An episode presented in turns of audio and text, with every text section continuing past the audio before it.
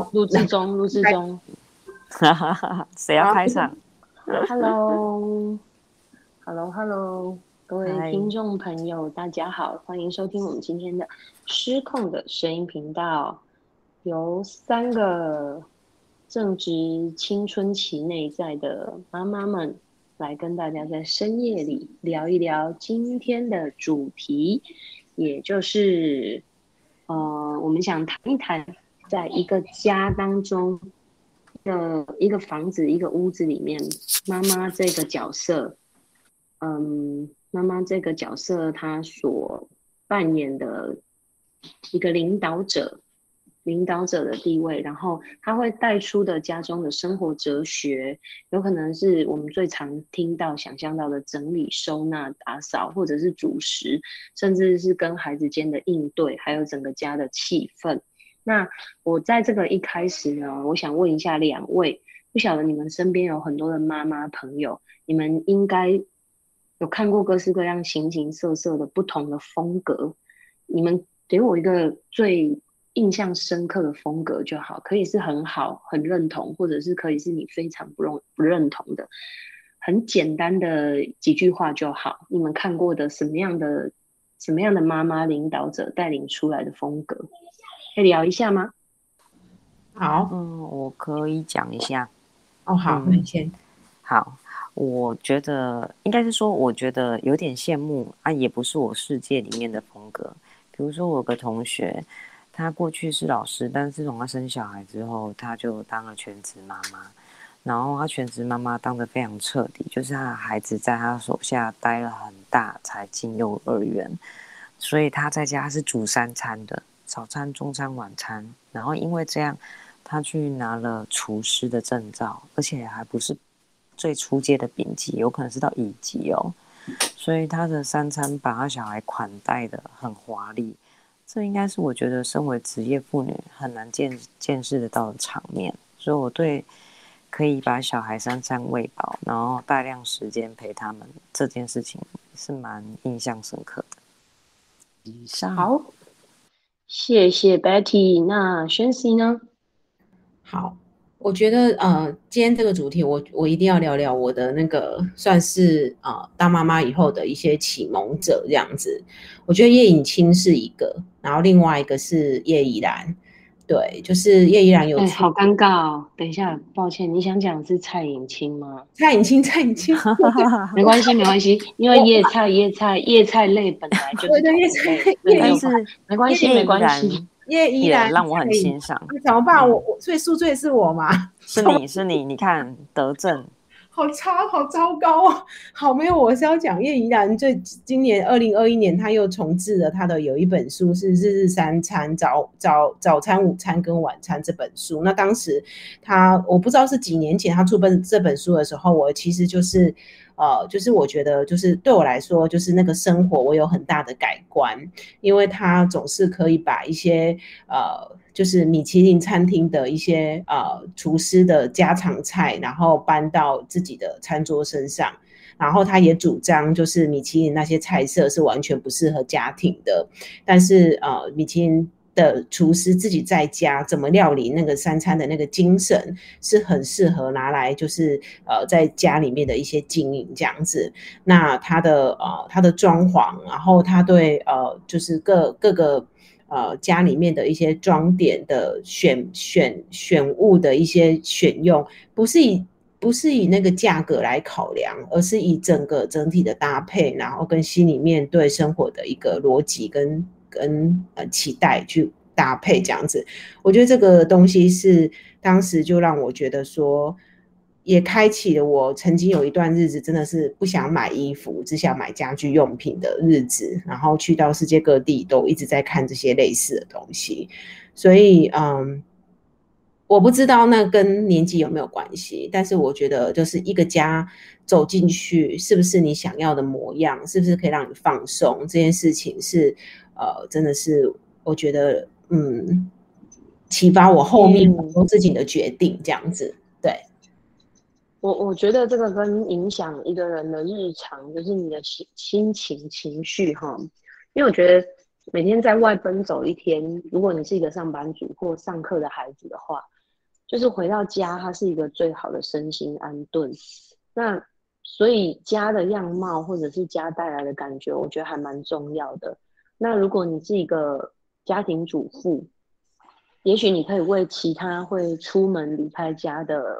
这些家人们，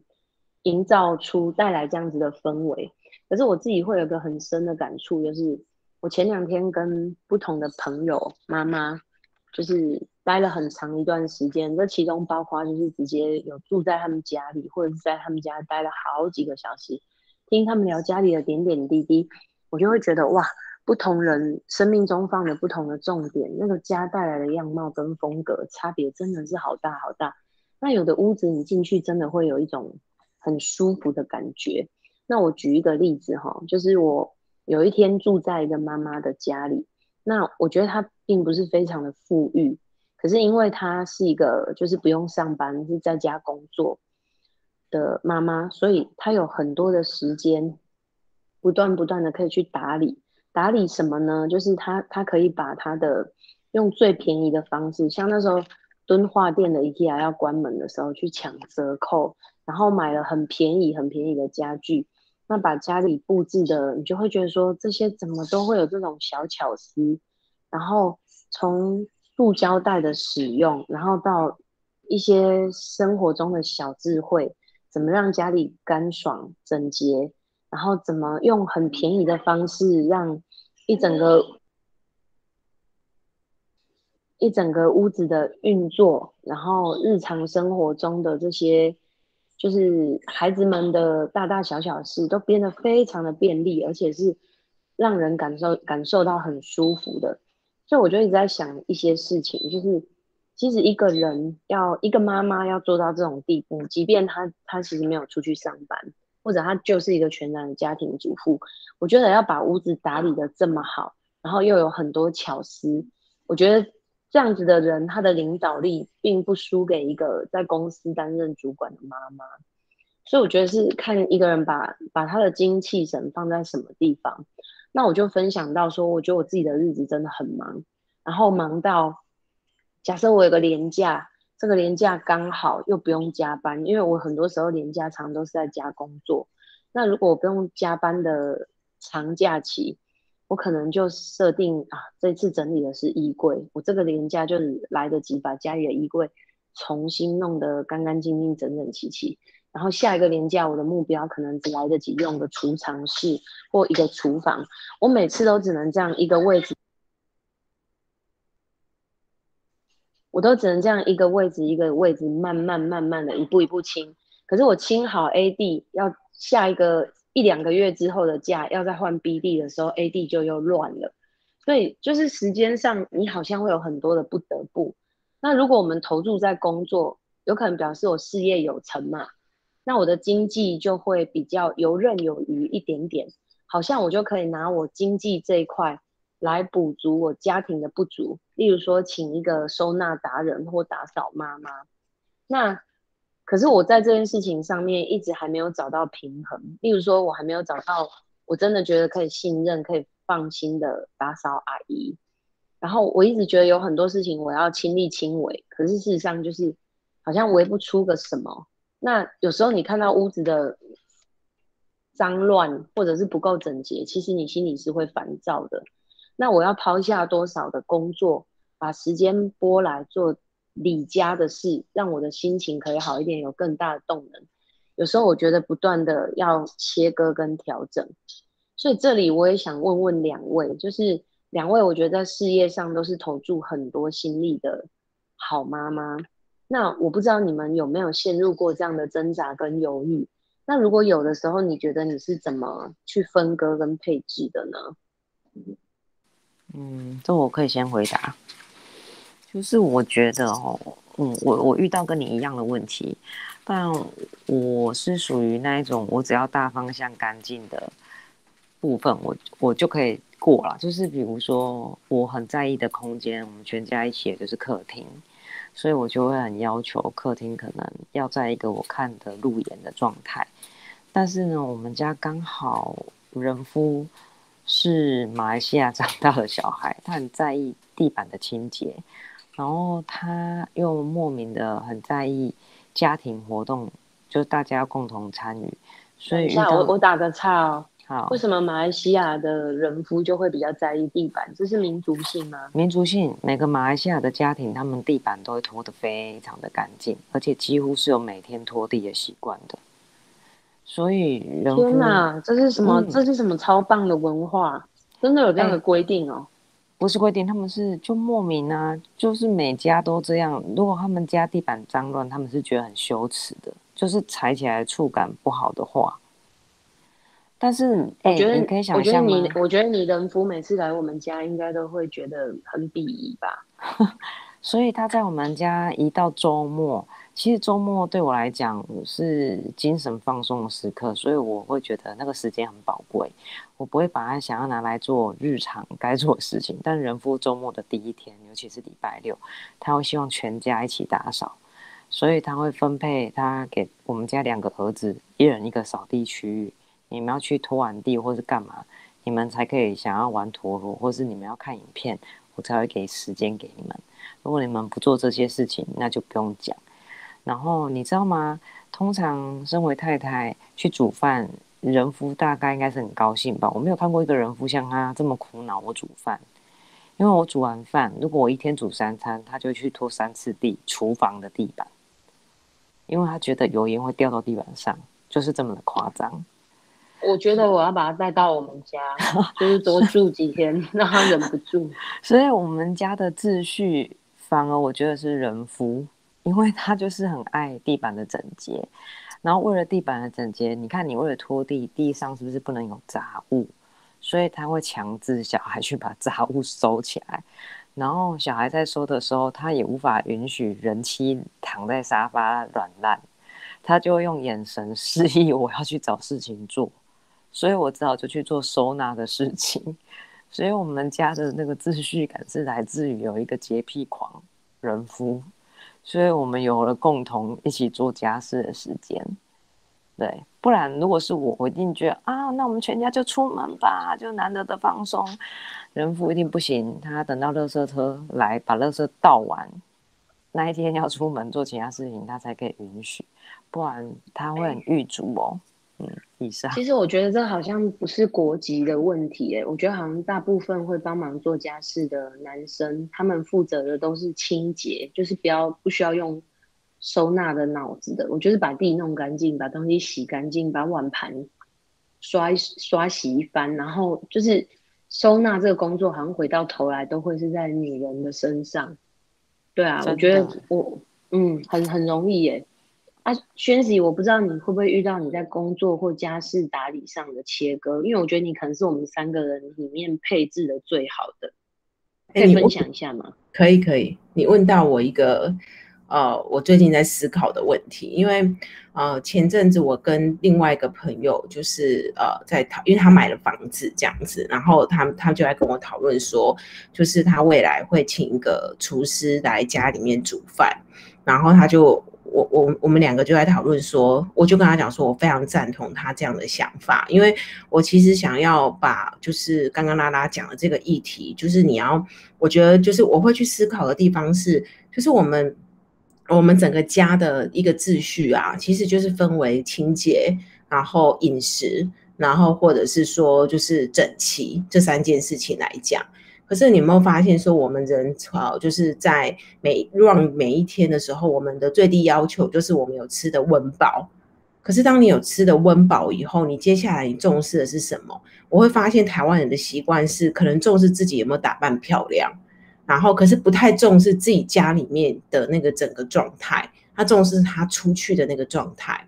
可是这件事情啊，我觉得越来越多人有这样的趋势，是他会去问看看自己重视的地方是什么。我们先先不不不不不不去论说，OK，我的经济上是有那个余裕，是我可以把每一件事情都交给专业。其实现在有整理师，我有个朋友就是每个月是六千块，请整理师过来整理。那打扫阿姨的话，大家应该都有经验嘛，一个一四小时就是一一千六左右。那每个礼拜来扫一次，然后一个月六千块的整理师。可是我也有朋友慢慢的重视，他觉得整理他们有那么高要要规格，他觉得打扫可以给打扫机器人，给扫地给那个拖地机器人。可是他觉得，如果今天回到家，他跟孩子没有一个正常的饮食，他觉得他的人生是很很失序的。所以他就是每个每个月每个礼拜请四次，每天都有一个煮饭的。阿姨，台湾人过来帮他们家煮饭，然后我有跟他聊过这件话题，就是说，我说你为什么会有这么有 guts 做这样的决定？他说他觉得非常不好意思打断一下吗？嗯，一个礼拜一个礼拜四天，这个煮饭阿姨来嘛？对，然后价格怎么算？还有我很好奇的是，这是什么样的收入，我们可以做这个决定？哦，好，我觉得你问了一个很好的问题，就是我觉得这跟收入无关，就是我刚刚一直在聊的。有些人一个月他可以花八九千块的自装费，可是你没有去搞清楚自己人生当中什么样的排序是会让自己过得健康的。那对我现在一直在思考这个问题，就是我要去清楚知道认识我自己是谁。我重视的就是我们家的家要干净要整齐，然后接下来要吃得好。那我就是花比较多的时间，哎，时间就是金钱哦。我们姑且不论我们有没有请人来帮我做整理师。我自己整理，这也是金钱呐。我因为我花我的时间在这上面呐。那你把这件事情都想清楚以后，你会觉得我花六千块请整理师过来，我就是我就是把我的自装费少六千块啊。可是有些人就觉得我在家我不需要整齐啊，可是我出去一定要选那有包包，选那有的手表，选那有的耳环啊。这件事情就是你人生在我们都是以一个我们不是一个完全可以挥霍的状态去做一些排序。好，所以我觉得这个问题是看每一个人的价值观是什么。那回你刚刚的问题，就是一个礼拜是来四天，因为礼拜五、礼拜六就没有，礼拜天也没有，就一二三四这四天的晚餐来煮的话，一个月是一万五，这是台北的价格，可是是一个台就是台湾人来煮，不是外籍的。那我就我就跟他聊到这件事情，我就说哇，你也真的是太有 guts 了吧，做这样的决定，我觉得非常的聪明，因为你再也不用每天晚上回到家的时候觉得要胃痛，为了担心小孩乱吃等等之类的。他说非常的值得啊，因为我再也不用管理我的冰箱了。好。这就讲到一个重点，我要回到我刚刚提的那个，就是我那个朋友最近买的那个房子。那我这个朋友就是呃，他买了一个，她是一个单身的女孩子，她买了一个将近快三千万的房子，在台北市大直区。那他就跟我讲说，就是他未来就是会请一个呃煮饭的阿姨，然后我就问他说：“你这么重视吃哦？”然后他就跟我讲说：“哦，没有啊，因为我永远都觉得很恐慌的一件事情是，我觉得我起床的时候打开冰箱都只有矿泉水，我不知道我的冰箱要补什么货。我觉得我就是这方面的白痴，或者是我好好不容易我我请教了很多会煮饭的的朋友，告诉我说我要订什么订什么订什么。”可是迎接我来了，就是两个月后什么都过期了，什么东西发霉了。他觉得这件事情是他人生中很大的耻辱，跟我一样，跟我一样。所以他说他不会再受到这样子的气了，他宁愿把这个钱就是花在请一个打扫，因为因为煮饭阿姨是要帮你把包含就是帮你做冰箱的补货这个事情。所以这整件事情就是外包给一个人去做。那我那个朋友一一个礼拜煮四天，这个是他是有孩子，两位孩子的，两个孩子都是国小。那我回过来就是我一直在明白一件事情，就是。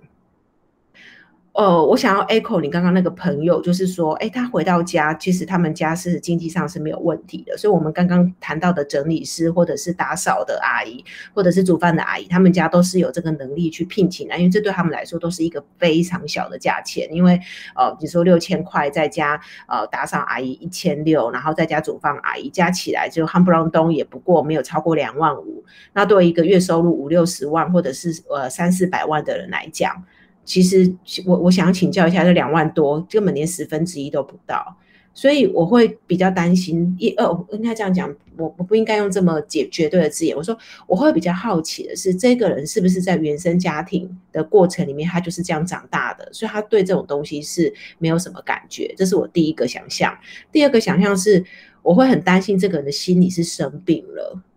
所以他其实是借由就是。麻痹自己去去其他事情，然后他看不到他眼前这一切的乱，所以他生活当中他不认识自己，生活当中他不知道怎么做排序。这件事情其实我觉得家里乱不乱会看看出一个人在这整个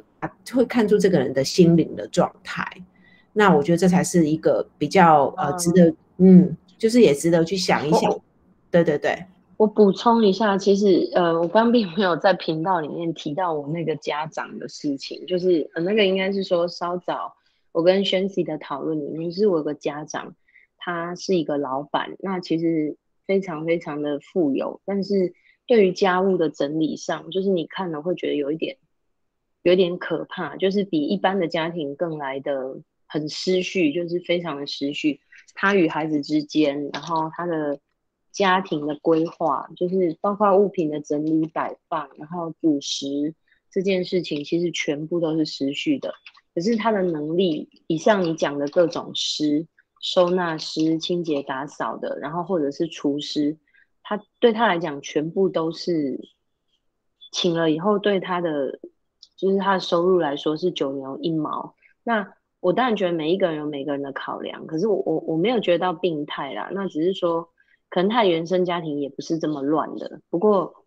很节俭，或者觉得钱要花在刀口上。我过去并不是一个很富有的人，那我知道每一分钱得来不易，他就会觉得为什么要让人家去赚这样子的钱？所以当他没有思考到这对孩子的成长的影响，或者在他生命当中，也许屋子的整齐，他虽然看了也不舒服，但他觉得这样就算了的的大老板也不见得会花这个钱呐。我只能这样说。那。就是说，像我们这样一般的那种公务员家庭、上班族的小康小康家庭，我一直在思考说，诶，那如果有这样的师，什么什么师，我找到一个信任的，然后我可以带状的来整理规划的话，我觉得让整个屋子里的每一个人能量都更高，然后更可以把进到屋子里来是当做可以充电的地方的话，我觉得这个。这把收入拿一个部分出去做这样的支出，我觉得是非常非常，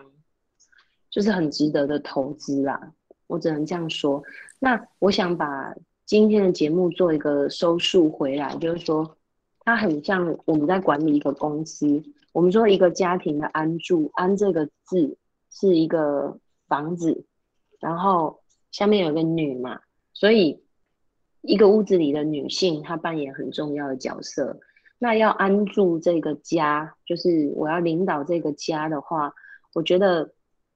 很像是从领导自己开始。你放多少的资本额去配置在哪一个屋子的面向，然后放多少的资本额去培育你家中的这些成员，或营造什么的氛围。我觉得他对于你，你整个这个团队，就是你们一家三口或者是四口，这一个团队未来的影响，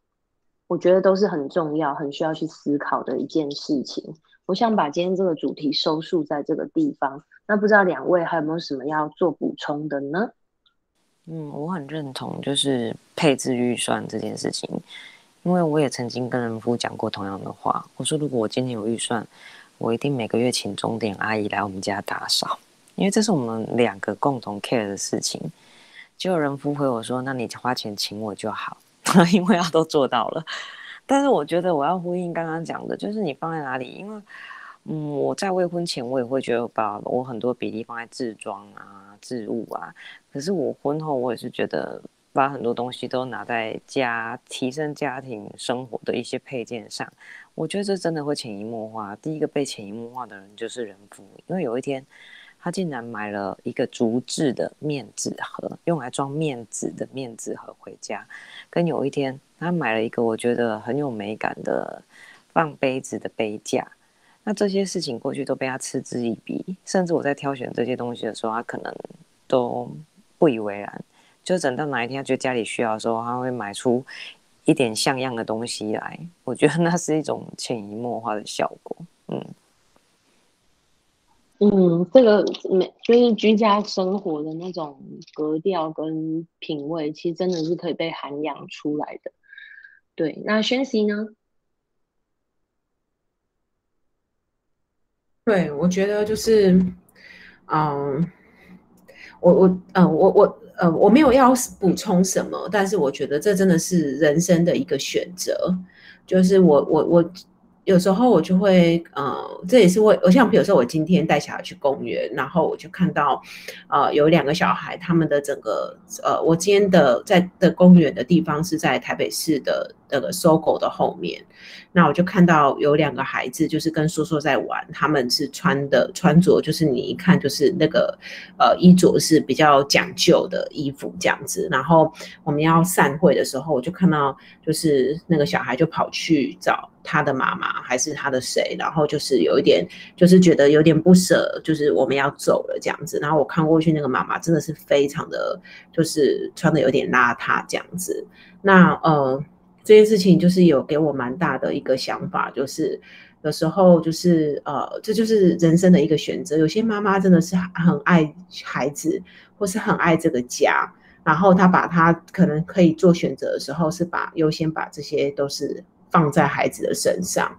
对，但是他给我一个蛮大的警惕，是因为我曾经不懂得怎么爱自己，所以我也不认识自己，我也不知道我在乎的是，像刚刚拉拉其实讲的蛮明确的，他他很在乎他家整不整齐，所以他愿意用他仅有的时间先处理 A 区，再处理 B 区，对，那这就是因为认识自己会做这样的一个排序。可是我曾经完全连这样的事情我都觉得我都没有这样子的一些想法，所以我跌了很大的一跤。那现在对我来讲，就是我会宁愿就是让我的存款少一点，我也要把很多事情交给专业的来做。对，所以我其实很认同请呃煮饭阿姨，因为我会觉得我的人生就是很重视吃，所以我你也可以明白，在台北市就是有一些有一些有一些那个大厦。他们比如说二十楼层，可是他们第十一楼层是是那个有厨师的，所以你是可以呃住，就是他那种旅馆式的公寓，你可以搭电梯下来，然后到那个